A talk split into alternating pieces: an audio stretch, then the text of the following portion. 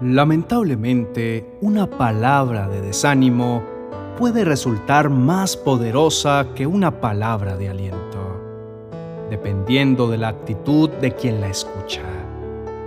Posiblemente sea esa la razón por la cual tendemos a aceptar con más facilidad los pensamientos pesimistas y derrotistas. Resulta sumamente curioso notar que una persona tenga más predisposición a conservar una idea o un pensamiento negativo que uno positivo. Finalmente deducimos que nuestra naturaleza pecaminosa, llena de temores, es el detonante principal por la cual adoptamos el miedo con más facilidad que la fe. Cuando hacemos comentarios negativos, no alcanzamos a dimensionar el impacto que pueden llegar a producir en las personas a nuestro alrededor, porque son como pequeñas piedras que lanzadas sobre las aguas en calma, generan una onda expansiva que no dimensionamos hasta dónde llegará. Cuando el pueblo de Israel había sido trasladado del reino de la esclavitud al de la libertad, sucedió un evento similar, en el cual un comentario negativo produjo un desánimo catastrófico que dejó a la mayoría de la población judía fuera de la tierra prometida. El libro de Deuteronomio nos revela a un Moisés entristecido por causa de la reacción que produjo en medio del pueblo las palabras de desaliento que emitieron diez de los doce espías enviados a reconocer la tierra de Canaán. En el primer capítulo, a partir del verso 6, lo expresa ante el pueblo diciendo, Cuando estábamos en el monte Sinaí, el Señor nuestro Dios nos dijo, Ya pasaron bastante tiempo en este monte. Es hora de levantar el campamento y seguir adelante vayan al territorio montañoso de los amorreos y a todas las regiones vecinas, el valle del Jordán, la zona montañosa, las colinas occidentales, el Nehueb y la llanura costera. Vayan a la tierra de los cananeos y al Líbano y avancen hasta el gran río Éufrates. Miren, les doy toda esta tierra entren y tomen posesión de ella, porque es la tierra que el Señor juró dar a sus antepasados, Abraham, Isaac y Jacob, y a todos los descendientes de ellos. Sin el ánimo suficiente es imposible avanzar en la vida. El ánimo que debía motivarlos a ellos a lograrlo estaba basado no en ilusiones o en historietas, sino en las promesas de un Dios que ante sus ojos había ejecutado decenas de maravillas jamás vistas. Pero ellos preferían mantenerse en la comodidad que da excusarse en el temor. Dios envió plagas sobre Egipto y protegió a los judíos. Estaban aún en medio de las mismas personas que las sufrieron. Vieron el mar abrirse, vieron su ejército con carros y guerreros poderosos ser derrotados, sin necesidad de su intervención, apenas por mano de Dios mismo. Pero parecía que ninguna demostración era suficiente. Al analizar ese comportamiento de cabezaduras, no podemos menos que vernos identificados en él, porque incluso viendo muchos milagros que Dios ha ejecutado en nuestras vidas y en nuestro entorno, al momento de tener que enfrentar una tarea que requiere de poner en curso nuestra valentía, preferimos escudarnos en las imposibilidades y no respaldarnos en el poder de Dios obrando a nuestro favor, pese a que sepamos que no existe para Él nada que lo limite.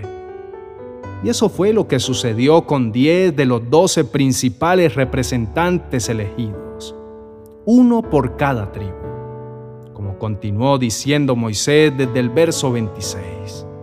Sin embargo, ustedes se rebelaron contra la orden del Señor su Dios y se negaron a entrar. Se quejaron dentro de sus carpas y dijeron, seguro que el Señor nos odia. Por eso nos trajo desde Egipto para entregarnos en manos de los amorreos para que nos maten. ¿A dónde podemos ir?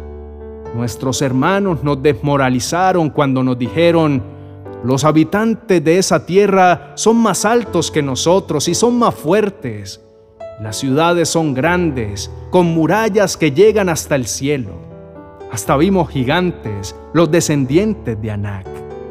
El desaliento que producen las palabras negativas se potencia cuando no podemos agradecer lo que hemos recibido, como sucedió con ellos engrandece todo lo que debemos enfrentar y empequeñece todo lo bueno que tenemos.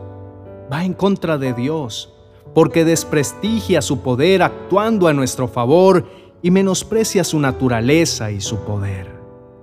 Por esa razón es tan importante que no atendamos a su consejo. Pero contrario a eso, las palabras de aliento recibidas por un corazón en buena actitud, bien nutridas por la fe, nos llevarán a donde los desalentados no podrán llegar. Quienes no quisieron escuchar las palabras de aliento de Moisés, sino que se rebelaron contra ellas, no pudieron entrar a la tierra prometida. Solo Caleb y Josué, junto con sus descendientes, pudieron entrar a la tierra prometida, así como todos los pequeños, como lo prometió el Señor y le dijo a Moisés. En cambio, será tu ayudante Josué, hijo de Nun, quien guiará al pueblo hasta llegar a la tierra. Anímalo, porque él irá al frente cuando los israelitas tomen posesión de ella. Daré la tierra a los pequeños del pueblo, a los niños inocentes. Ustedes tenían miedo de que los pequeños fueran capturados, pero serán ellos los que entrarán a poseerla cuanto ustedes den la vuelta y regresen por el desierto hacia el Mar Rojo.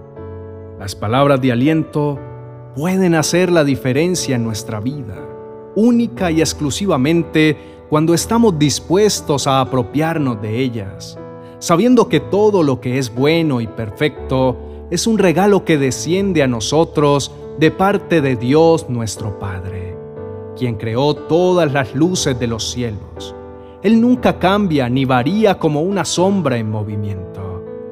El valor, el poder, la fuerza y la veracidad de una palabra de aliento derivan de quien la sustenta.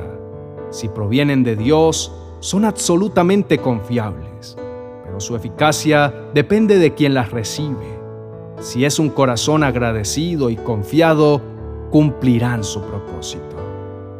Oremos juntos diciendo, Señor y Padre Dios.